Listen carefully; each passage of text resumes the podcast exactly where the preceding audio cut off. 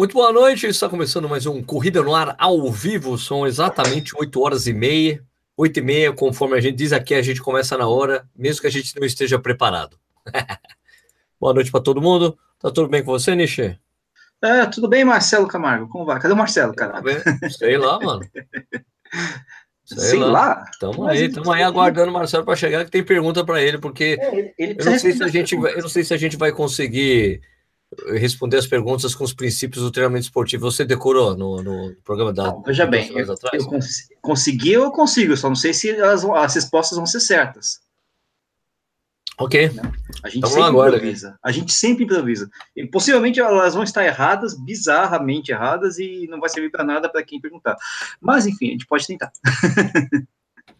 ok. É, bom, Enquanto o Marcelo não chega, né? Vamos falar isso aqui, um canal no YouTube. Ele faz uma live, é, um canal no YouTube sobre corrida. A gente faz uma live todas as quartas-feiras, às oito e meia da noite. E o assunto é sempre vir trocando uma ideia com vocês. Hoje a gente tem um convidado, espero que ele chegue a tempo. Ele já recebeu aqui o negócio, mas não entrou ainda. Deve tá então, ligando lá a válvula, tá né? Ligando, né? Talvez, eu não sei como é que funciona direito a coisa. Mas, é, então, vocês que estão assistindo, por favor, fazer uma tradição aqui do Corrida no Ar, enquanto eu vou falar que a gente está ao vivo. Vocês, por favor, digam da cidade onde vocês estão falando aí, para que eu possa realmente, que o Nish possa eu? se dedicar, vocês podem falar de onde vocês estão vendo, onde estão vendo Corrida no Ar. Espero que o Marcelo Camargo entre aí nesse Inter. Então, enquanto eu vou escrever aqui, estamos ao vivo. O, o, o, o nosso amigo aqui, nosso colega Japa, japonês mais conhecido como Ricardo Shizaki, vai dar um, um, um, uma ajuda aí. Vai lá, Nietzsche. Só para falar que o Kid Bengala tá online e tá falando que você parece o Bruce Willis, Sérgio.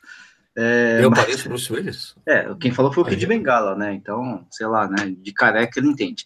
É, mas, enfim, é, boa noite a todos, né? Não tinha dado boa noite ainda, só tinha dado uns pitacos aí, né? Marcelo Camargo na área aí, ou não, né? Mas respondendo as perguntas com princípios do treinamento esportivo. Eu tô falando um pouquinho para dar mais uma enrolada para o pessoal escrever mais do lugar onde tá, né? E vamos nessa que tá bom a beça, né? Posso começar? Vamos Ó, oh, o Marcelo chegou. Mas, Marcelo, enfim, chegou, vou... Marcelo chegou e tá com frio, pelo, pelo visto. É, lógico, né, com esse frio. Mas vou começar aqui com tatua, ta, Tatuapé, eu já comecei errado, caramba. Taubaté, como é que eu posso errar Tatuapé com Taubaté, né? Mais o Rafael Teodoro, né? Grande Rafael Teodoro, tá, Taubaté na área, corintiano, maloqueiro, sofredor, graças a Deus. O que mais? Tem Itajubá na área, tem Natal, tem uh, Santos, tem Viçosa, tem o Eduardo José perguntando, cadê o Alberto? Não chegou ainda, né? Alberto? Alberto, grande Alberto, não chegou ainda. Deve ser o Alberto Camargo, talvez, não sei. É, né, Alberto Roberto, né, não sei. É, que mais? Ibirapuã, na Bahia, Rancharia, em São Paulo, uh, Santo Antônio de Pada, do Rio de Janeiro, Jandaia do Sul, no Paraná. O Rodrigo Melê está tá pedindo para você, Sérgio, contar a história da maratona de Curitiba. Enquanto o começar agora, eu posso contar a história da maratona de Curitiba, claro. Claro. Enquanto o, Mar o Marcelo está se desatando os nós ali do, do microfone dele. O cara, o cara tá brincando de escoteiro ali, né? Vamos lá, Brasília, Brasília, Campinas, Recife, na, na, BH Online, São Paulo, Cosmópolis em São Paulo, Três Coroas no Rio Grande do Sul, o grande né, Jorge Ferrari Freitas, Bigodon, que mais? Cuiabá na área, Curitiba, São Paulo, Lavras, Paranavaí, Limeiras, Porto Alegre, Jacobina, Pirituba, Jandira, Jaraguá do Sul, Recife, Erechim, Salvador, Puta, putz, ferrou, Tupa, caramba, Tupan, Ciretã, no Rio Grande do Sul, é, Brasília, Pelotas, BH, Paulista, em Pernambuco, uh, Rio de Janeiro, Pelotas de novo, e não é a mesma pessoa, Rio de Janeiro, é, Porto Alegre, uh, que tá bom da Serra, William ultramaratonista, aluno de Maria Auxiliadora Venâncio, a dama de ferro detentora da Conrads, né, das duas únicas medalhas de ouro da Conrads brasileiras, né? que mais? Floripa, Guarujá, o grande Barba, Barba Guarujá aqui, é Bragança Paulista, que mais Itaquera. O Barba, o Barba Guarujá não foi o cara que destruiu todo mundo na Beer Mind? É, o cara, é, exatamente, é um trator, ah, né? Meu, meu, Deus do céu, mano. é, o Magnão, né? que mais? Catanduva, Caxias do Sul, Barra Bonita, é, BH, Rio, Rio, Grande do Sul. Aqui no Rio Grande do Sul tá calor durante o dia, na, à noite não sei como é que tá, né? Campos do Goitacás, Erechim, Vazante, Campos, Recife, Moca, Engenheiro Coelho, Tietê, Santa Cruz do Capibaribe, Lençóis Paulistas, Pirassununga, Montenegro, no Rio Grande do Sul, Barra de São Francisco, Espírito Santo, São Luís, Itaquera, Vazante, Nova Brecha, Ave Maria. do Sul, Guarulhos, que é mais é, Curitiba, Goiânia, Santos, Tucano, é, Tucano Bahia, Blumenau, Anápolis. Não, Maurício Santana. Ele é de Tucano, Bahia. Né? Será que a cidade é Maurício Tucano? Não, a cidade, a, a, cidade chama Maurício Santana. O cara se chama Tucano e é da Bahia, ou vice-versa. Entendi, entendi. É, Blumenau, Anápolis, Nova Iguaçu, Lapa, Rio das Ostras, é, Rio, Rio Claro. Uh, Rodrigo da Cota perguntando do sorteio dos livros dos padrinhos. que mais? É, Abreu e Lima, em Pernambuco, Pinheiros, Paulista, Recife, Vila Velha, Caxias, Conceição, é, Engenheiro Coelho, Moca. Nossa, que mais? É, São Luís, Worcester é, Pocinhos, na Paraíba, uh, Datibaia, Lençóis Paulista, uh, que mais? Campo Grande e acabou. Praia Grande. Pronto, então. calma, ok, ok, ok, ah, ok, ok. Mauá. Então, antes da gente começar a falar com o Marcelo Camargo, vamos atualizar aí as informações sobre os aeroportos. é... É, agora o plantão disse. É, aeroportos e postos de gasolina, tem tanta gente preocupada com isso, né? Exatamente por causa da Maratona do Rio e também na Maratona de Floripa, mas, cara, ó, Alguém pode me corrigir aí, mas eu já comecei ali que em Santa Catarina as coisas vão se é, regularizar amanhã, que está tudo em ordem, as pessoas que estão ali vão conseguir andar de carro. É, aqui, em Jundiaí, aqui em Jundiaí eu já eu filmei até com o meu drone um, o, o pessoal dando a volta no quarteirão gigante aqui para poder abastecer o carro. Mas a, a princípio parece que está tudo bem. Não, as provas, eu acho assim, que as, organizado, as organizadoras elas apostaram que ia dar tudo certo, meu, porque ah, ainda bem. Foi arriscado a coisa. Não, a gente não vai adiar a prova, mas houveram algumas, algumas não várias aí, é, cancelamentos de provas pelo país que iam rolar nesse final de semana, porque dependiam mesmo de transporte de ônibus, né? Por exemplo, o Circuito Caixa de Goiânia, que eu falei no Corrida no News de ontem, era um desses casos. Também porque o Circuito Caixa tem uma particularidade que os caras têm uma estrutura que eles montam, depois desmontam, colocam em caminhões e eles vão para outra cidade. Sim. Aí foi impossível os caras se deslocarem realmente. É, o problema é essa, essa, essa logística. Agora a Maratona do Rio tem um problema que acho que não vai ter mais, que já anunciaram, é, é o problema do transporte dos corredores para largada, né? É, que é sempre com, com em ônibus, né? Que saem lá do Aterro do Flamengo, né? É uma coisa preocupante, mas acho que está tudo certo isso aí. Ah, desde a primeira vez não, que eu falei é, com eles, eles já disseram, já não tem problema. É, e também a coisa do combustível está praticamente regularizado no Rio de Janeiro, que era a maior preocupação aí, né, meu? É, Ó, principalmente o Rio de Janeiro, cidade turística, cara. Muito turista chegando. Você ter problema isso. de combustível vai ser um caos, vai. O caos, né? Ao contrário, vai estar mais tranquilo até, né? O Maurício Santana está falando que o nome dele é Maurício e a cidade é Tucano, na Bahia. Tem certeza, Maurício? Não, ele está falando. né? então é isso, a, a, preocupação que ainda persiste é de, de alguns aeroportos que ainda estão sem combustível, né? Meu, isso, então, isso, isso, Pal, isso. Palmas e Tocantins estava com problemas de combustível, então tem que ver se as pessoas, se essas pessoas que iam viajar de avião vão conseguir, né? Eu, o, eu conversei hoje, por exemplo, com o Mário Sérgio, né, da Run Fun. É. O Mário Sérgio ia para o Rio de Janeiro com a família inteira. É. Ia. Ele vai, ele vai sozinho de carro. Ah, tá, entendi. Não quer correr o risco, né, de, de chegar lá no aeroporto, ou não conseguir chegar, enfim. É, entendo, entendo, entendo. Mas é, então acho que vai dar tudo certo, apesar, meu, a gente era desnecessário pessoal que está preparado para correr uma maratona ter esse estresse aí na semana final. Você acha que isso influencia, ô Marcelo Camargo? Boa noite. Boa noite. Ah, influencia, né? É mais um estresse.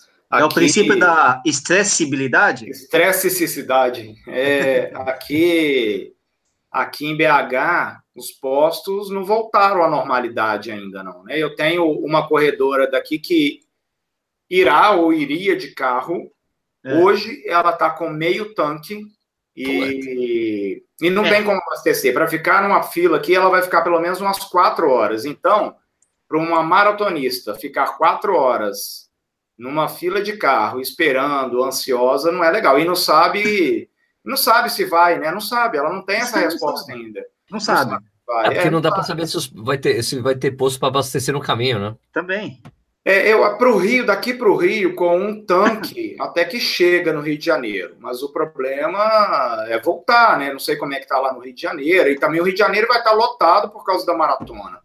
E aí tá os postos, é, vai estar tá lotado. É, a última vez que eu abasteci meu carro foi quinta-feira da semana passada.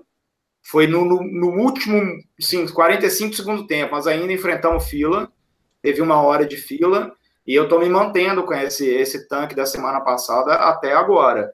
E, e não sei até quando vai durar, porque eu não estou afim de ficar quatro horas numa fila. Então, ah, nós, é, nós, nós estamos nos virando aqui. Eu não sei assim, eu vi a sua filmagem de Jundiaí, aqui em Belo Horizonte é a mesma coisa. Hoje eu fui treinar numa avenida aqui que tem vários postos, e quando eu passei cedo, tava uma fila quilométrica, igual aí Jundiaí, quilométrica.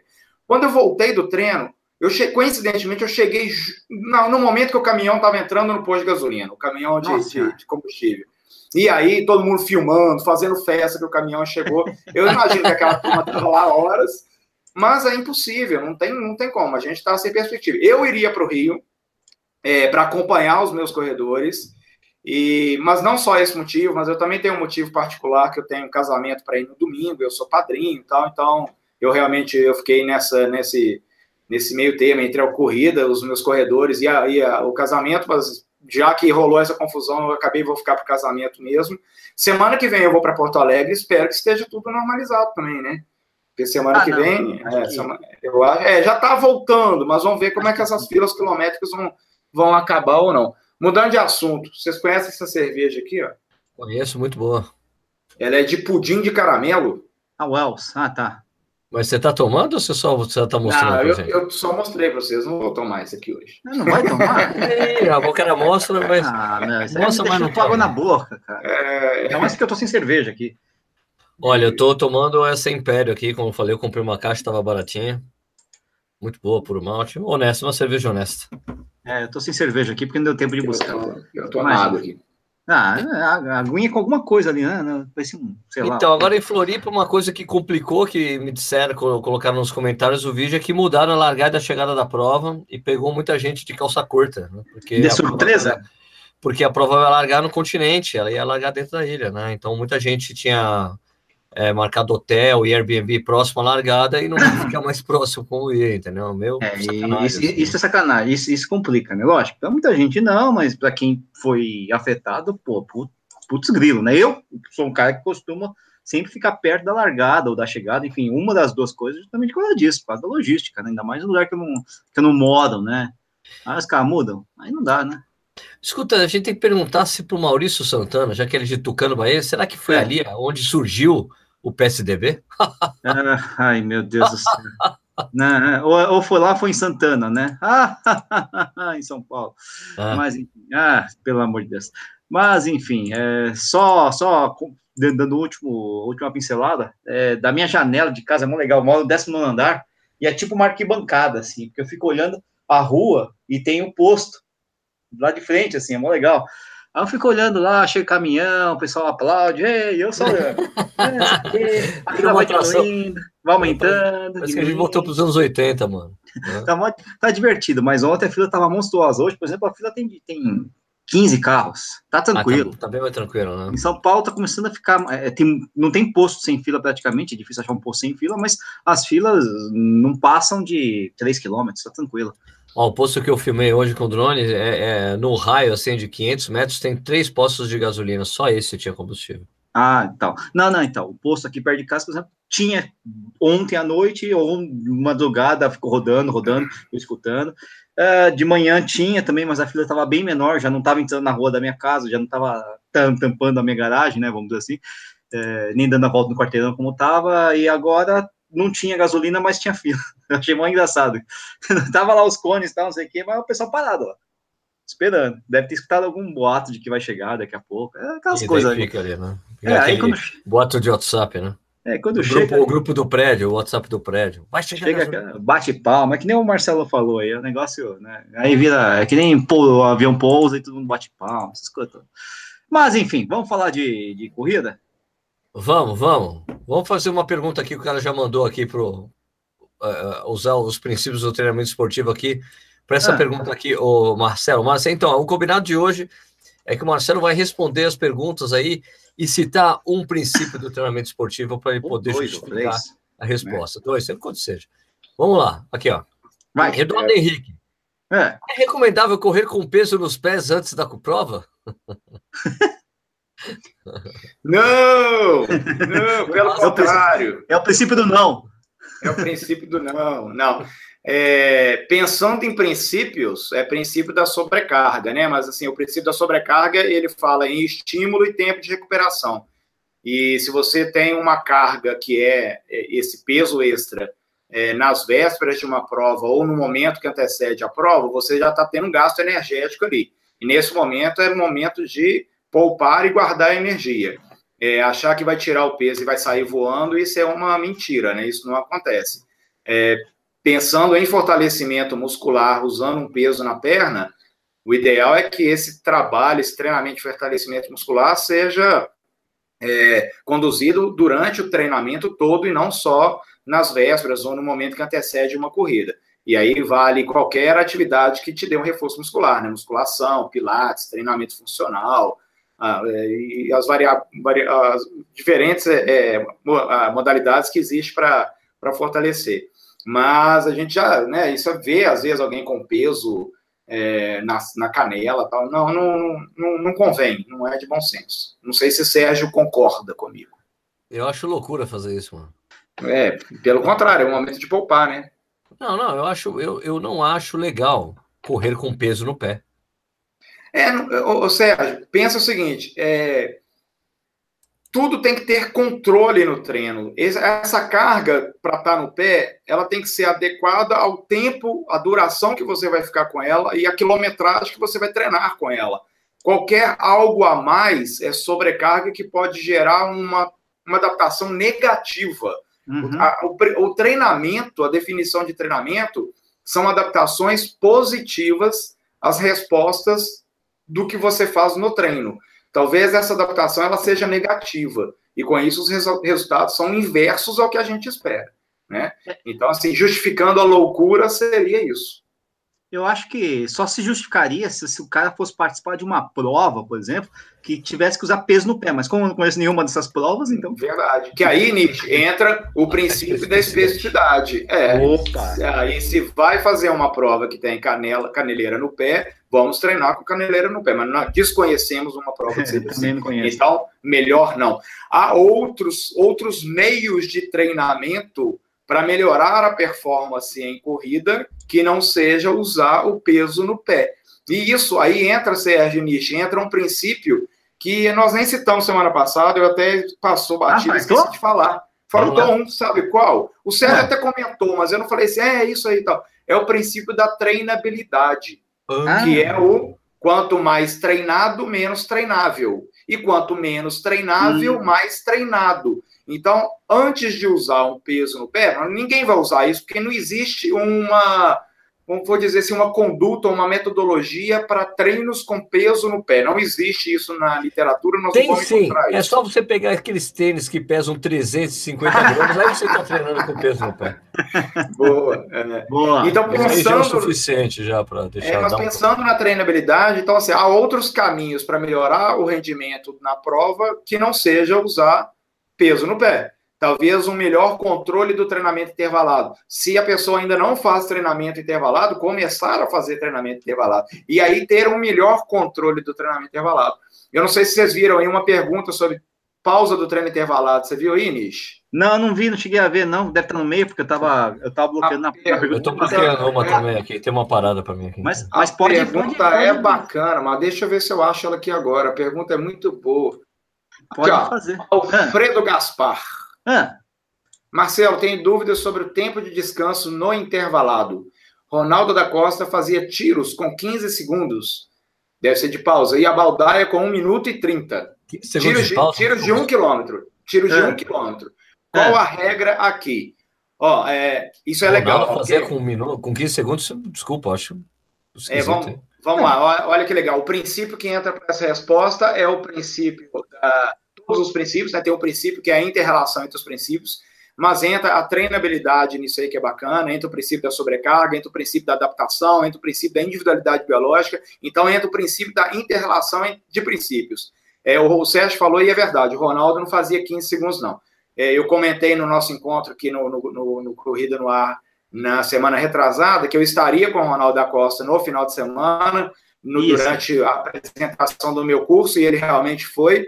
E ele relatou Isso. como é que ele fazia treinos intervalados. É, tudo bem, assim, ó, é, é, estímulo de mil ele fazia para para 2,30, 2,40, mas a pausa era uma pausa prolongada também, era pausa de um minuto e meio e tal, para poder recuperar. 15 segundos ele não recuperaria fisiologicamente, eu vou explicar por quê para o Alfredo aí. É o seguinte: é, a pausa no treino intervalado é um componente da carga que chama densidade. Eu falei em outros componentes da carga no nosso, na, na nossa transmissão anterior, que tem a duração, que corresponde a tempo né, no treino, você uhum. tem o volume, que corresponde à quilometragem, você tem a intensidade, que corresponde à velocidade, ou para nós corredores, o pace, você tem a densidade, que é a relação entre estímulo e pausa, e você tem a frequência de treinos semanais. Então, tem cinco componentes da carga. O da pausa no treinamento intervalado é a densidade. Então, a densidade é a relação entre estímulo e pausa. Então, vamos pegar o exemplo que ele deu da Baldaia e do Ronaldo, estímulos de um quilômetro, de mil metros. É, como pode ser feita essa densidade? É, a literatura nos mostra que tem três caminhos, e se você conseguir é, unir os três numa mesma densidade, melhor ainda o controle e mais benefícios você vai ter com o seu treino intervalado. Ó, a primeira forma de fazer a densidade é através da duração. Então, você tem um estímulo. Vamos supor que a Baldaia fazia estímulo de, de 400 metros para 1 minuto e 30, apesar que eu lembro que ela fazia 400 metros para 1 minuto e 16, 1 minuto e 18. Mas uhum. ela fazia para. Um, se ela fizesse para 1 minuto e 30, só para ficar mais claro a matemática, você pode fazer a densidade por tempo, por duração. Então você pode estímulo de 1,30, recuperação de 1,30 também. E aí nós chamamos essa densidade de 1 para 1. Pode ser feito, por exemplo, se ela fizesse é, tiros de mil para 4 minutos e descansasse 2 minutos, essa densidade passaria a ser 2 para 1. Então, é uma relação entre estímulo e pausa. É, um outro, uma outra maneira de fazer uma relação de densidade é com a distância. Vamos pegar o mesmo exemplo, 400 metros e descansa 200 metros. É uma Sim. relação 2 para 1. Ou ela faz 400 metros e descansa 100 metros. É uma relação 4 para 1. E ainda tem uma terceira relação que a gente pode até usar o controle da recuperação na frequência cardíaca. Aí é interessante que é o seguinte: tem um autor chamado Sérgio, ba é, Sérgio Bastos Moreira. Xará? Sérgio Bastos Moreira, boa. É, ele recomenda que a, a, a, recuperação da frequência cardíaca, para individualizar esse processo, que aí entra o princípio da individualidade biológica, é que ela seja 60 batimentos acima da frequência cardíaca de repouso, porque cada um tem uma frequência cardíaca de repouso diferente. Eu não sei se vocês sim. sabem as suas. Vocês sabem as suas de repouso? De repouso completo, sim? Aquela repouso coisa. É agora, é agora. Agora, sim? Que é o basal? É. Não, a basal minha... é ao acordar. Vou acordar repouso, a minha. Repouso a é minha, agora. A minha fica tipo 55, 56. Devo estar em 65. Eu também, a minha também é mais de 60. Aí ele recomenda, é, ele recomenda, eu não sou tão bom na frequência cardíaca de repouso, não. Eu tenho até dificuldade para recuperar durante o treino intervalado, embora uhum. eu consiga manter o mesmo estímulo. Aí é princípio da individualidade biológica. Eu recupero de uma forma, o Nietzsche de outra, o Sérgio de outra. Ó, aí, o que, que ele recomenda? A minha está 66 nesse momento. Viu? Aí, ó, bacana. o que ele recomenda? Que seja 60 batimentos acima da frequência cardíaca de repouso. Então, no caso do Sérgio, seria 126 batimentos. Então, ele faz um estímulo. Quando certo. recuperar no 126, está na hora do outro estímulo. Está na máquina. Recupera 126, outro estímulo. Sempre e aí, batimento cardíaco. É, a, recomendação desse autor, do Sérgio Barros Moreira. E aí você pode fazer também uma correlação dessas hum. três formas de densidade. Assim, ó, o Sérgio vai fazer 400 metros em um minuto e meio, vai recuperar trotando 200 metros, até que a frequência cardíaca dele chega a 126. E aí, se não chegar, o que, que o Sérgio vai fazer? Diminuir a velocidade do trote. E se não chegar, o que, que ele vai fazer? Caminhar. E se não chegar, o que, que ele vai fazer? Parar. Para. Então, Para posso criar uma relação com essas três. também, morra. Não. eu posso fazer uma relação com essas três vias. O legal, assim, o mais interessante é que tem um outro autor, o Sérgio, acho que vai lembrar do nome dele, que é o Jürgen Weinicke. Claro, o Sérgio, é já, o Sérgio já leu o livro sobre dele, né? Pesquisou já. O não, Jürgen o cara intervalado, né? Intervalado, né? Não, não, não. O Jürgen ah. Wagner é sobre treinamento ah, esportivo. É, ele tem um livro chamado Treinamento Ideal. Ah, é, tá. Puta, o do intervalado é o, o Valdemar Gessler. Isso, isso, eu tava, eu tava confundindo. É, ah, iceberg, o... Nuremberg, é tudo igual, né? É, é coisa, tudo e aí, o Jürgen Weinig, ele fala no treinamento intervalado, ele fala sobre pausa vantajosa, que é justamente assim, ó, aproveitar a pausa no momento certo para o novo estímulo. E aí ele fala de 120 a 140 batimentos. Ele, isso, ponto final. Só que dessa forma, o treinamento não fica individualizado. Não, o do Sérgio é 126, tudo bem, está de 120 a 140 mas o do Sérgio individualizado seria 126 batimentos. Então, respondendo ao nosso amigo Alfredo, a melhor forma de controlar a pausa é criar uma densidade onde a pausa seja vantajosa para o próximo estímulo. Então, não pode ser uma pausa que a recuperação seja completa e não pode ser uma pausa onde a recuperação seja mínima. Ela tem que ser uma pausa ideal para o próximo estímulo e ideal para todos os estímulos pré-planejados. Porque se eu faço assim, ó, são 15 de 400. Aí eu mando ver. Só que depois da quinta pausa, eu já estou tendo que aumentar a duração dessa pausa ou a distância do troll dessa pausa. Isso não é legal. Você tem que manter o mesmo estímulo, para a mesma intensidade, para a mesma duração, incluindo a pausa. Ela também tem que ser feita com o mesmo controle o tempo inteiro. Eu acho que ficou respondido aí. Ficou. Muito bom. Oh, Você fez a pergunta agora, Nietzsche. Então, a pergunta aqui é a primeira pergunta que apareceu, então vamos prestigiar, né? É, uh, que é do Léo Candy, né? Candy. É, é Candy com K-E-N-D-Y, né? Candy de doce, assim. Tá. Mas enfim, Candy. Candy, né? Ok. É, boa noite, povo. Queria saber se um iniciante precisa começar a fazer treinos para 5K, 10K e depois 21K, ou pode já fazer de primeira treinos para provas de 21K. Valeu, abraços. E eu não falei a cidade dele, é de Goiôerê, Paraná. Pô, legal. Boa. boa. Qual é o que... princípio? Qual que é o princípio? É, entra vários princípios aí. Ó. Entra o princípio da adaptação, entra o princípio da continuidade, entra o princípio da treinabilidade. É, é, mas eu acho que entra um princípio que não está aí, que é, é. o princípio da vivencibilidade. Eu, eu acredito. Eu acredito assim, ó, é possível treinar e fazer uma meia maratona como primeira prova? Sim, é possível. Mas será mais eficiente e menos sofrido se esse corredor vivenciar provas em distâncias menores. Então ele vai para uma prova de 5, vai para uma prova de 10 e depois ele vai para meia maratona, porque isso é a vivência de competição que ele vai ter. E aí entra é, no princípio da variabilidade, aí é um princípio bem específico para isso que ele está querendo, que o princípio da variabilidade nos diz o quê? Que o treino ele tem que ser diferente a cada sessão. Você, não adianta você fazer treinos contínuos ou os treinos de rodagem somente durante a semana. É, é preciso incluir outros métodos de treinamento. E o treinamento de corrida tem vários métodos. Assim, os mais clássicos, né, tem o contínuo, que é rodagem, tem o longo, né, que é o volume maior do que a rodagem, tem o treinamento intervalado, e aí tem dois segmentos para treinamento intervalado, que a gente chama de extensivo e intensivo, e isso varia em função da distância e da duração dos estímulos. É embora, olha que legal, é embora que para treinamento intervalado, eu lembro que num, num trabalho de conclusão de curso de pós-graduação que eu fiz há muitos tempo atrás, que foi uma pós-graduação em treinamento esportivo, o meu trabalho foi sobre treinamento intervalado. E já lá naquela época, e aquela época eu falo em mais de 20 anos, né, são 23 anos atrás, que eu fiz isso em 95, é, eu encontrei 13 variações de treinamento intervalado. E não só o treinamento intervalado extensivo e intensivo, isso é clássico. Mas tem mais, mais 11 é, meios de treinar intervaladamente algo uhum. que você vai melhorar a, flex, a, a, sua velocidade. Mas se a gente trabalhar no básico, nós já vamos melhorar. Então, básico, extensivo e intensivo. E aí tem fartlek, tem treino de ritmo, que na literatura uhum. a gente conta como treino, é, tempo run. Tem uhum. fartlek, eu falei. O que mais que tem de treino? Longo, contínuo. Contínuo.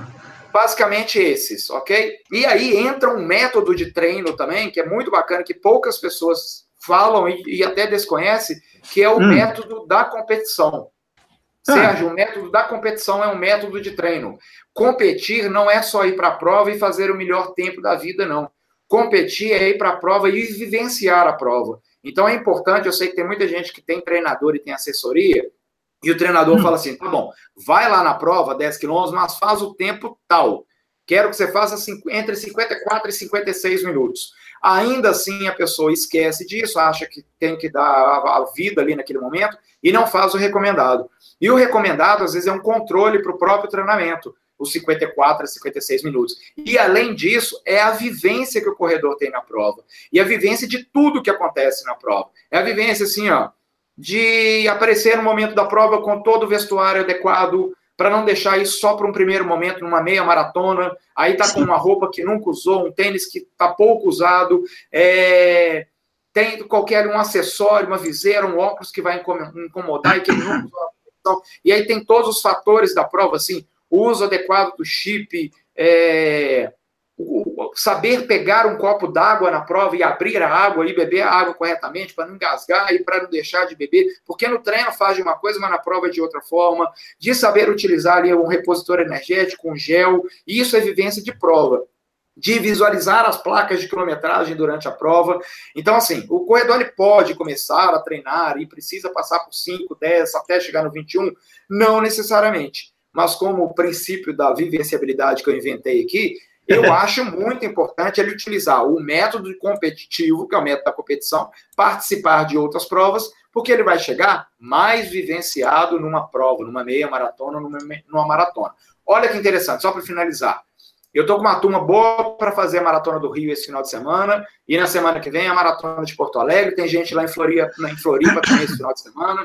E eu sei que a maioria, ao longo do processo de treinamento, participou de algumas provas, como controle, como vivência, como experiência, participou de prova de 10, participou de meia maratona, mas eu também tenho alguns corredores que esse ano não fez nenhuma prova. Só Sim. quis treinar, treinar, treinar, treinar e vou para a maratona de Porto Alegre. Legal, está bem treinado, mas talvez entre alguma coisa de ansiedade que não seja legal nesse momento. Se ele tivesse vivenciado, hein? É isso aí. Então, assim, né? eu acredito que o resultado dele seja positivo. Mas eu, eu, eu sou a favor de participar de algumas competições com essa vivência. Então, eu gostaria que ele tivesse feito alguma prova. Mas vamos ver o que acontece. Se der zebra, ele já sabe que na próxima preparação ele tem que competir mais. É Faltou ritmo de jogo, muito... né? Isso é, é exatamente isso, isso, isso, porque mesmo que você tenha muita experiência, quando você fica muito tempo sem competir, você começa a cometer uns erros que você não cometeria. Ah, sim, não vai no automático, tem uma série de Isso, coisas, não, né? às vezes esquece de amarrar direito o tênis, esquece de passar vaselina, sei lá. Ou seja, eu, falo, coisa, né? eu falo que participar de uma prova, assim, eu, eu que acompanho alunos iniciantes também, que participam pela primeira vez de uma prova, é muita informação para um, um marinheiro de primeira viagem. Eu, eu faço uma analogia com uma aula de natação para um adulto que nunca nadou e não sabe nadar, se o professor passa todas as informações que ele precisa para o aluno aprender a nadar. Então, se ele falar que a pernada tem que ser tantos, tantas batidas para tantas braçadas, que a mão tem que entrar numa determinada, num determinado é eixo, coisa, que a saída do cotovelo tem que ser de uma forma, que a respiração tem que ser tanto por tanto, uma combinação parecida com a densidade, e que ele tem que abaixar a cabeça em linha reta na, na, na, na, na, na água para não poder é na linha da água para não poder ter mais atrito. São muitas informações. E na corrida acontece isso também. Né? Eu, eu não entendo nada de natação, tá? O que eu sei de natação é lá da época de, de educação física do curso lá, que eu relembro essas hein? coisas.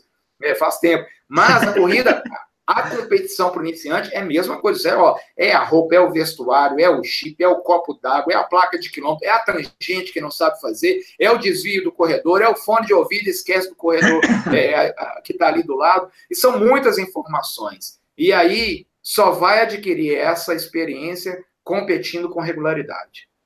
Beleza, né? Lembrando só a última coisa, só que é, que é o seguinte: quanto maior a distância que você vai é, percorrer numa prova, os 21, por exemplo, é maior a chance de você cometer erros ou que ou a maior a chance desses erros serem determinantes no seu resultado. numa prova de 5 km, ela é relativamente curta, né? Então, ah, errou três tangências, ah, tudo bem, né?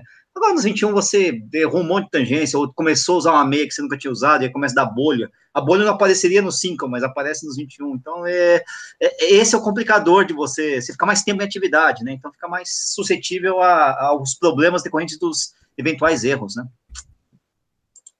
Exato. Vamos lá, mais pergunta aí? Quem mais? Quem, quem vai? Vai Sérgio? Vai eu? Quem que vai? Manda você, eu tinha separado tá uma aqui, mas perdi. Não, que tem uma, tem duas perguntas que eu vou juntar numa só, até para ficar mais fácil para o Marcelo. É, que o Michael Cunha e o William Ultramaratonista fizeram basicamente a mesma pergunta, só para distâncias diferentes, né? O Michael pergunta, Marcelo, quanto tempo de recuperação para uma meia uh, forte, né? Ele até coloca recorde pessoal entre parênteses, né? Ele pergunta isso porque é normal colocar uma meia dentro de um ciclo de maratona. E o William faz a mesma pergunta, de uma, de uma forma diferente, né? Quando voltamos de uma ultra, por quanto tempo seria o correto fazer treinos de velocidade? Na verdade, não é a mesma pergunta, mas assim, é, todas têm relação com recuperação. É, eu, eu, não vou, eu não vou determinar um período como regra, porque entra o princípio da individualidade biológica, que cada um vai recuperar em um tempo diferente do outro, e isso depende da treinabilidade, que é um princípio, isso depende do histórico do corredor, isso depende do treinamento que ele fez até determinada prova. É, nós sabemos que quanto mais treinável, melhor é a recuperação, mais treinado, melhor é a uhum. recuperação de um atleta. E o treinado não quer dizer rendimento, melhor resultado. Porque você pode ter um Ronaldo da Costa que faz maratona quase em 2 horas e 6, isso é muito treinado, mas você pode ter um atleta que faz maratona em quatro horas, que também é treinado. Uhum. Ele é treinado para quatro horas. E aí a recuperação dele vai ser mais rápida do que uma pessoa que também fez em quatro horas, mas que não estava bem treinado para fazer em quatro horas. Porque depende de várias características. É, na corrida a gente nunca pode comparar uma pessoa com outra, porque tudo é diferente. A pessoa em si já é diferente. E aí o histórico de vida já é diferente, personalidade é diferente, o treinamento que uma teve é diferente da outra, é difícil. Mas é, vamos focar na resposta dele, assim, ó. O que dá para raciocinar em cima disso? Que quanto maior a distância da prova, maior também o tempo necessário de recuperação pós-prova. Uhum. Então, se a gente tem uma prova de 10 quilômetros, nós vamos encontrar que a maioria recupera aí com 7 a 10 dias, já pode iniciar um novo ciclo de treino. Lembrando que esse novo ciclo de treino tem um volume menor então é suportável. Porém, se essa prova está no meio do caminho para uma prova-alvo, hum. eu acredito que essa prova realizada, ela nunca pode ser a competição da vida desse cara. Porque certo. seria a meta-alvo, e a meta-alvo é a maratona. A meia maratona foi só parte do treinamento. Então, ela não pode ser uma meia maratona para a vida, para a morte, sei lá como é que é dizer, porque senão ele vai precisar de muito tempo pós-prova para recuperar. Só que muito tempo pós-prova para recuperar, entra o princípio da destreinabilidade, ele vai perder, uhum. só que ele está num processo de treinamento para maratona. Então tem que pensar muito bem o encaixe dessas provas ao longo de uma preparação para não atrapalhar a meta final. Então, assim, uma prova de 10 quilômetros, 7, 10 dias já pode começar um novo ciclo. Uma meia maratona, 10 a 20 dias um novo ciclo, dependendo da, da pessoa. Uma maratona, também duas ou três semanas para começar um novo ciclo. Só que aí o, o, novo ciclo, depois de duas ou três semanas, lembrando, é sempre com um volume menor. E até já começar a trabalhar com velocidade, se, se, se hum. precisar, se for necessário, só que vai ser quantidade de estímulos menores do que no, quando ele está no, no, no, máximo do volume dele. Mas ele já pode começar a fazer com uma intensidade mais adequada, com uma, né, um estímulo não muito, com muitas repetições, uma coisa assim. Então, isso depende. O ultramaratonista que corre 80, 90 quilômetros, ele exige um tempo de recuperação maior até entrar um novo ciclo. Quando o corredor não recupera adequadamente, o que acontece? é o princípio da sobrecarga. Ele não dá um, o prazo de recuperação adequado, e aí, ao invés dele continuar progredindo, ele começa a regredir. Eu vejo isso com frequência em maratonistas que fazem prova, uma maratona, e logo assim, um mês ou dois meses depois, está fazendo outra maratona. É certo. pouco provável, dependendo das condições climáticas, que ele vá fazer um tempo melhor do que aquela primeira. Geralmente ele uhum. faz pior do que aquela primeira maratona dele, porque não houve prazo suficiente de recuperação e nem prazo suficiente de um novo, um novo ciclo de treinamento. É, vai encontrar um caso ou outro onde, por exemplo, o cara fez maratona, vamos pegar um exemplo aqui, de maratonas próximas. Hum. É... É, é, Boston e Big Sur, por exemplo, são é uma... uma semana atrás da outra. Exatamente. É, uma semana atrás da outra. Pode ter Isso. caso, assim, do cara que fez uma boa e depois outra melhor ainda. Não, dá pra é, ter muito, né? O pessoal faz, né? É. Berlim, é, eu, não sei o quê, mas... É. Eu sei que tem treinador que fala assim: ah, o pique de o pico do treinamento do atleta ele demora tantos dias, 20 dias, 15 dias, mas eu acho muito difícil encontrar isso, assim, falar que ele pode fazer uma maratona agora e daqui a três semanas uma outra maratona. Com o corredor amador, eu vejo que é mais difícil fazer isso. Talvez com atleta de elite seja mais fácil, não sei. Porque a gente vê atleta de elite participando de prova atrás de prova. Tem alguns fora da curva, né? O japonês uhum. lá não vale, né? Não vale. Lá ele é fora da curva. É. Ah, mas aí quando o cara tem uma maratona uma próxima da outra, às vezes você tem que escolher qual que você vai fazer forte, né? Sim. Mas se fizer a primeira menos forte visando a segunda, há um, um, um, prejuízo da primeira maratona. Uhum. Né? Mas, se o cara, mas se o cara faz uma, tem um volume de quilometragem muito alto já por natureza, talvez teve, o, teve aquele né? caso do, do, do, Paulo Roberto, né, que fez três maratonas em sequência pra, e foi conseguindo baixar o tempo, né? Não foi assim? Pois é, mas é, fora da curva mas, também. É, mas é, é uma vez ou outra. Né? É isso aí, existe, existe, né? Então, assim, a, na verdade, o corredor que está nos vendo e nos ouvindo aí, ele tem que entender o que, que ele é capaz de fazer ele pode fazer por experimento, assim, fez uma, fez a outra, se deu mal, não, nunca mais na vida eu vou fazer isso. Mas ah, fiz uma e fiz outra, me dei bem, eu acho que eu, eu tenho recuperação suficiente para continuar fazendo isso. E, e, o Paulo Roberto precisava daquilo que ele queria classificar, né? Pra, ele queria garantir isso, ele não queria correr o risco de alguém que... Ô, Nishi, eu não consigo fazer duas meias em semanas seguidas, cara, é impossível isso para mim, eu não consigo, tem gente que faz. Assim, porque só... Fa... Não, obrigado. Deixa eu aqui para mim. Engorda iogurte, esse aí. Ah, iogurte grego. Ah, ô, Nietzsche, porque é o seguinte, ó, é, tem gente é. que faz meia maratona em sequência. Sim. Mas beleza, completar é uma coisa, fazer melhor é outra coisa. Sim. Completar, talvez eu complete meias em semanas seguidas. Não, faz, faz, porque a gente faz isso em treinos é, para maratona. Isso, não tem problema. Agora, fazer o melhor tempo da vida, ah, não, não, não, não. É como o caso do Nilson também, Nilson de Paulo. É, ele faz tempos muito bons, ele tem 60 e poucos anos e os tempos dele são muito bons. Aí Sim. você fica pensando, quanto que ele faria se ele focasse? Porque ele Sim. faz é. oito maratonas em oito dias seguidos. É. Se falasse com ele assim, vamos treinar seis meses para uma maratona e vamos ver o que Quanto acontece. faria? É, mas ele é feliz assim, né? mas, mas, ele é feliz fazendo assim. Mas então, ele é feliz. Não isso, tô, isso, discutindo. Isso. A gente é. a pergunta do Aldeci Batista de Sajuna aqui. Boa noite, Marcelo. Posso utilizar um treinamento de longo abusando das subidas com o objetivo de ganho de força de resistência? Boa pergunta e complexa, assim, porque é porque vai depender do princípio da treinabilidade. Vai depender se ele está. Gostei de depender. É, é, é, o depende, a resposta está sempre em algum princípio, né? Porque assim, ó, ele realmente precisa é, treinar em subida para melhorar a resistência de força dele, ou se ele fizesse isso no plano já seria suficiente. É, uhum. Então depende, assim, ó, é, o treinamento em subida realmente, de, em subidas longas, vai proporcionar a melhora da resistência, opa, vai melhorar, a, a, a aperfeiçoar a melhora da resistência de força. É interessante porque resistência é uma capacidade física e força é outra. E nós estamos falando das duas juntas, né? Resistência uhum. de força, que é um segmento da, da capacidade física resistência. A força também é legal que ela tem, ela tem variações, assim, né? Ela tem segmentos, ela tem força de partida, né?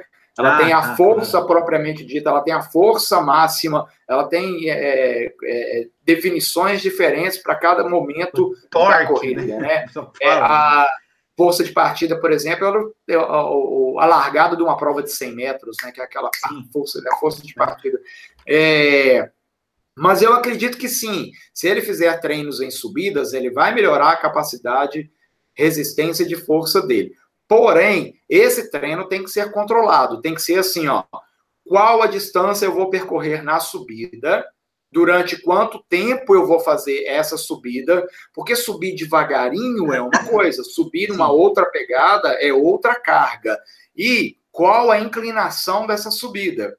Porque isso tudo tem que, sim, eu estou preparado dentro do princípio da adaptação para realizar uma subida de um quilômetro e meio com 4% de inclinação numa velocidade de 12 km por hora, eu tenho que fazer uma análise para chegar nisso. Eu tenho que fazer uma análise para chegar nisso. É difícil controle de treinamento em subida, porque na literatura também nós não temos muitas informações a respeito. Então, o que acaba acontecendo com a maioria dos corredores é ensaio-erro. Fase deu certo, fase não deu, deu certo. Fase me ferrei, fase, me, fase melhorei.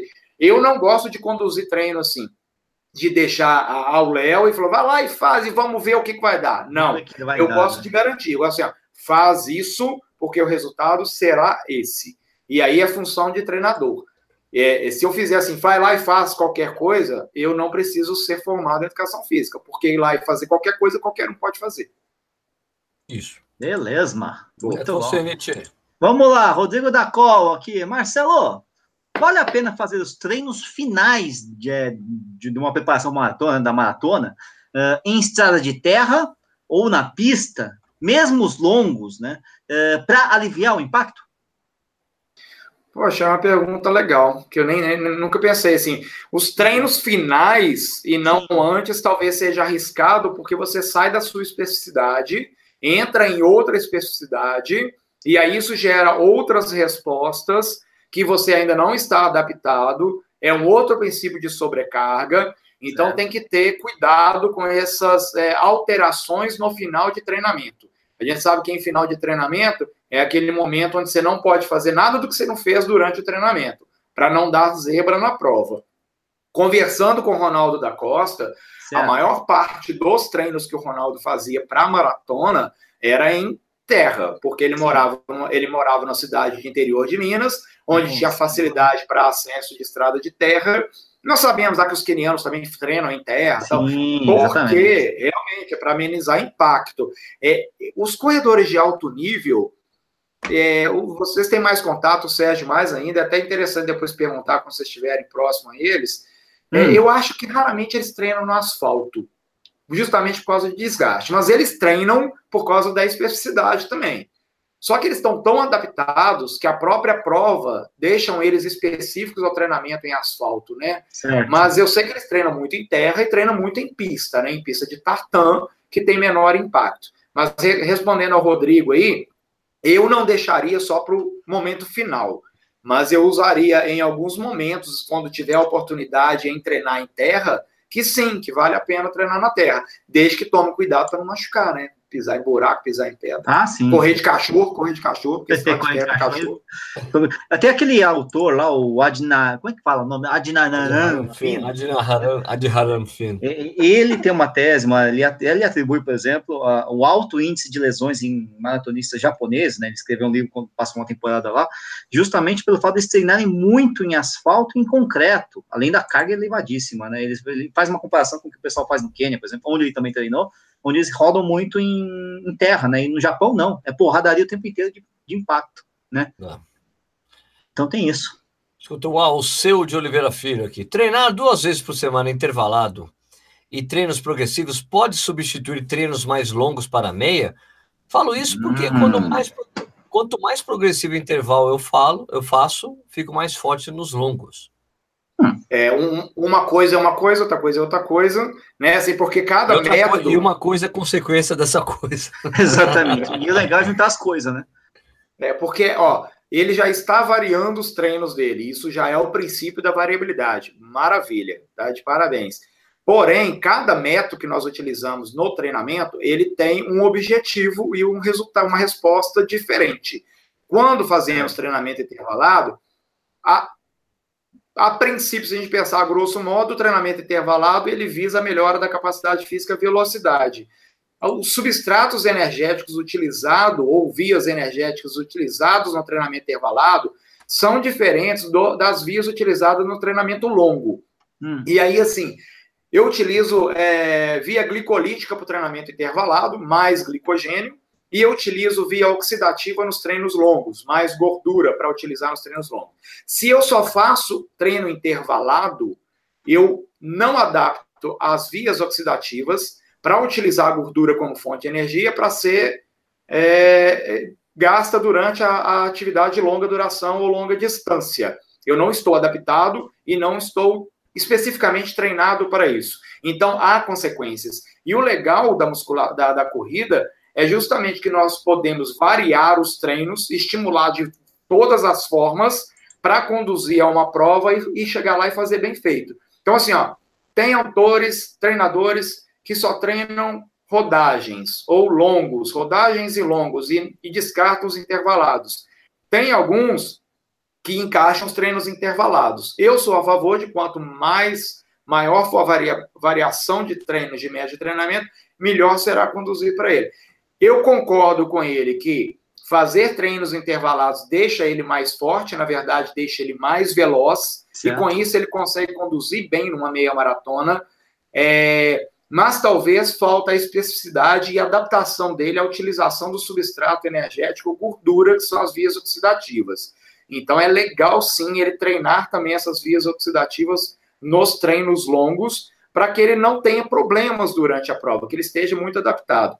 Mas, exemplo de caso, hum. é, eu já fui para meia maratona com baixo volume de treinos longos certo. e ajustando o meu pace para aquele volume de 21 quilômetros que eu tinha na prova. Porque a corrida, ah. já, já falei várias vezes que ela é uma matemática, ela tem a interdependência volume e intensidade, que é um princípio, que quanto maior o volume, menor a intensidade. Então, se eu não estava com volume adequado, adequado para a prova, o que eu fiz foi amenizar a intensidade. A intensidade uhum. eu estava até treinando nos intervalados, mas eu estava sem volume para uma meia maratona. Eu ajustei, fui lá e fiz. Eu certo. poderia ter feito melhor? Acredito que sim. Se eu tivesse ter, né, tido treinos mais longos, juntaria, correlacionaria com os treinos intervalados, eu teria um resultado melhor, ou eu sofreria menos na prova, ou eu terminaria a prova mais inteiro. Então, eu sou a favor de variações de métodos. Beleza, beleza. Que é o Nietzsche? Aqui tem a Ariane, está perguntando aqui o que é mais ideal, o ideal, enfim, né? Musculação, entre aspas, entre parênteses, fortalecimento, né? Para não ficar só na musculação, antes ou depois da corrida? É, esse assunto que sempre vem é, é, é o depende, porque depende da, da, do princípio da individualidade biológica, depende como é que o corpo de cada um responde ao estímulo.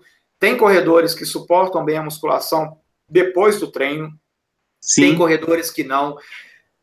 Falam sempre que tem que ter a prioridade. Se a prioridade for a corrida, então é interessante que a corrida seja feita antes da musculação.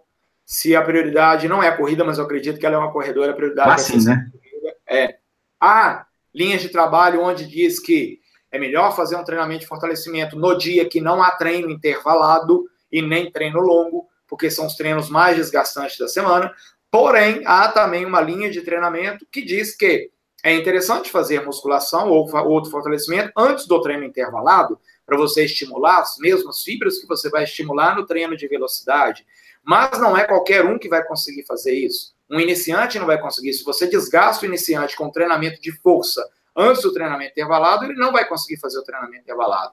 Certo. Então, infelizmente, a resposta é depende, ou felizmente, porque cada, é, ou, porque cada caso é porque cada caso é um caso. Ai, ai, ai. Estou falando aqui que você está no princípio da titibilidade aqui, viu, Marcelo? Até que não está tão difícil assim, o Tite fala bem mais é, complicado, complicado, né, pô? Uh, que mais? Tem pergunta aí, Sérgio? Você quer ter alguma? O Hugo Lamarck mandou uma aqui. Sérgio, eu vou. Não, Sérgio, não, todos, né? Eu vou correr a primeira meia maratona. Treinei bem mais agora, tô um pouco. Tenho, tenho um, treinei, treinei bem mais. Agora estou hum. um pouco de. Eu tô com um pouco de receio. Fiz meu último longo de 25 quilômetros no dia 20. Depois disso, só fiz treino de 5 quilômetros. Será que é muito tempo de descanso? Peraí que eu é. perdi o fim da meada aqui. É, resumidamente. Eu treinei bem, treinei bem, mas agora estou um pouco de, tô com um pouco de receio, porque fiz meu último longo de 25 quilômetros dia 20. Depois disso, só fiz treinos de 5 quilômetros. Será que é muito tempo de descanso? É princípio da destreinabilidade, né? porque ele sai de um volume muito alto e vem treinando com volume menor. Por muito é, tempo, e, né? aí, é, e aí, ao princípio da, da sobrecarga, que eu falei aqui na, na, no episódio passado, que a gente utiliza o nome SAG, que é Síndrome da Adaptação uhum. Geral, onde você tem estímulos débeis, estímulos ideais e estímulos exageradamente elevados. E aí, se ele sai de um volume alto para um volume menor, esses 5 quilômetros para ele não gera adaptações positivas como treinamento, porque isso é algo simples para ele. Para ele continuar melhorando, ele teria que dar estímulos maiores. Mas, em contrapartida, ele já tem um hum. longão de 25 quilômetros, né? E é raro uma pessoa que vai fazer uma meia maratona ter longo acima de 21 quilômetros. E ele tá, ele tá bem, embora ele pode ter tido uma perda nos últimas últimas semanas, fazendo só treininhos de 5 quilômetros. Ele vai lá e vai fazer a meia maratona dele, mas ele vai fazer a melhor meia maratona da vida dele? Talvez não, porque houve uma destreinabilidade durante esse período. É. O que, que é o, a destreinabilidade? O que, que é a destreinabilidade? Isso, explica aí, pessoal. Você falou da, da, no, no, no, no ah, programa. fala aí de novo. Mas fala de novo aí. Perguntaram que é, aqui. Tá boa. É, toda vez que nós interrompemos um processo de treinamento, há uma destreinabilidade. E aí eu falei que, em linhas gerais, após 48 horas de um estímulo, uhum. você já começa a perder. Não que você vai perder tudo, mas você começa o processo de destreinamento. Por isso que nós damos um novo estímulo, seja qual for o método utilizado, mas é um estímulo, você não deixa o seu corpo ali parado. É... Se você dar pausas maiores que três dias sem treinos, você está perdendo aquilo que você adquiriu, que você ganhou. Então você só fica num perde-ganha, perde-ganha, perde-ganha. Então, tem que entrar nesse processo o princípio da continuidade, que é você estar sempre treinando, e aí entra a o componente carga-frequência, que são números de sessões semanais, para que você possa estar gerando adaptações positivas no seu treinamento e, com isso, melhorando o seu rendimento. E aí, há também, Sérgio, porque a literatura nos mostra que é o seguinte, que a pessoa que é mais treinada, ela hum. perde menos, e quando ela volta a treinar, ela recupera mais rápido. Hum. E a hum. pessoa que é menos treinada, se ela interrompe, ela perde mais rápido e ela demora para ganhar de novo. Então, assim, a, o, o treinar e, e, parar de treinar, é, tem gente que fala assim: ah, é injusto, a gente para, perde tudo. Depende. Depende. É, se você for um, um atleta treinado, ela não é injusta, ela é justa. Porque é claro que você perdeu, porque não está tendo estímulo, você não vai ganhar se você está parado. Ninguém, isso não acontece não é mágica. Mas ela é justa porque você é um cara que está bem treinado e você vai recuperar mais rápido. Então, logo, logo você está de volta aos, aos treinos. O princípio da destreinabilidade é algo, é um princípio que as pessoas desrespeitam em muito. Que as pessoas param de treinar e aí vão para uma prova achando que está treinada e querem fazer como se estivessem treinada. E aí ela tem consequências com isso. A primeira é sofrer na prova. A segunda é o tempo de recuperação pós-prova, que vai ser muito mais demorado. Sim. E o risco de lesão é iminente aí, né? Isso pode acontecer. Isso aí. Ó, queria registrar aqui a presença ilustre de John Drummond aqui no, no chat aqui, se bem que o cara tá falando português, não tô entendendo. John Drummond, para quem não sabe, foi medalhista de ouro pelos Estados Unidos nas Olimpíadas do ano 2000, né, 4 por 100, né, e, não, ele tá falando, ele não tá batendo algumas informações, que ele tá falando que ele tá treinando para 100 metros, e tem 10.20, né, que é um tempo muito bom, mas o John Drummond fazia abaixo de 10 segundos, cara. Obrigado, né? John Drummond.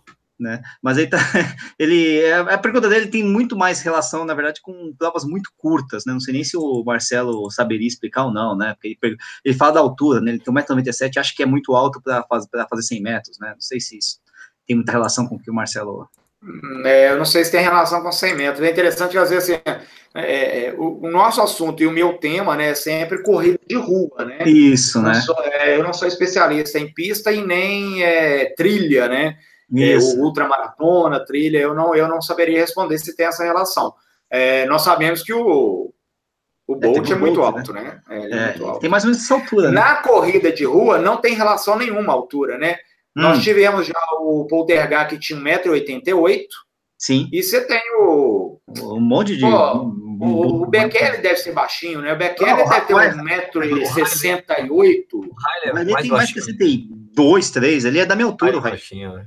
Né? É. Eles, compensam, vamos dizer assim, a, a, a perna mais curta, né? Com uma velocidade de giro maior. Frequência de, com a frequência É. de passada. E além de ter É. um pulso, né? A fase de voo muito forte, né? A corrida ela proporciona isso, né? Assim, vários tipos, biotipos diferentes podem praticar a corrida e ainda assim ter bons resultados, né? No caso do cara muito alto, uns 100 metros, eu lembro que tem um problema com a partida, né? Com a, velocidade de reação, né? Na, do Tinha bloco. aquele australiano, né? É, Que é- como, como assim? Tinha um italiano, um, um australiano que corria pra cacete junto, que chegava, chegou uma vez, ele ficou comemorando, feito louco, porque ele chegou, era o Montran, não sei o que lá, Montran. Ele Ah. chegou em segundo, ele foi o segundo na prova de 5 mil, o Haile ganhando, ele comemorou tanto, ele, ah! é, assim que funciona, né? Assim funciona. Escuta, deu 9 e Deu meia. nove- Deu 9 e meia. Marcelo, Marcelo, jogo como é que as pessoas fazem aí para entrar em contato contigo? Boa. Vamos, vamos ver jogo agora, tá na hora do jogo. É? Tá na hora do jogo. Tá na hora do jogo.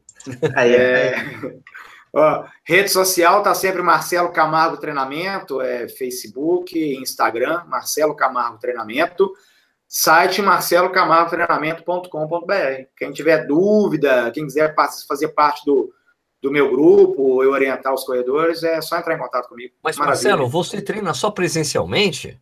Não, nem presencialmente, por incrível que pareça. Nem presencialmente? Nem presencialmente.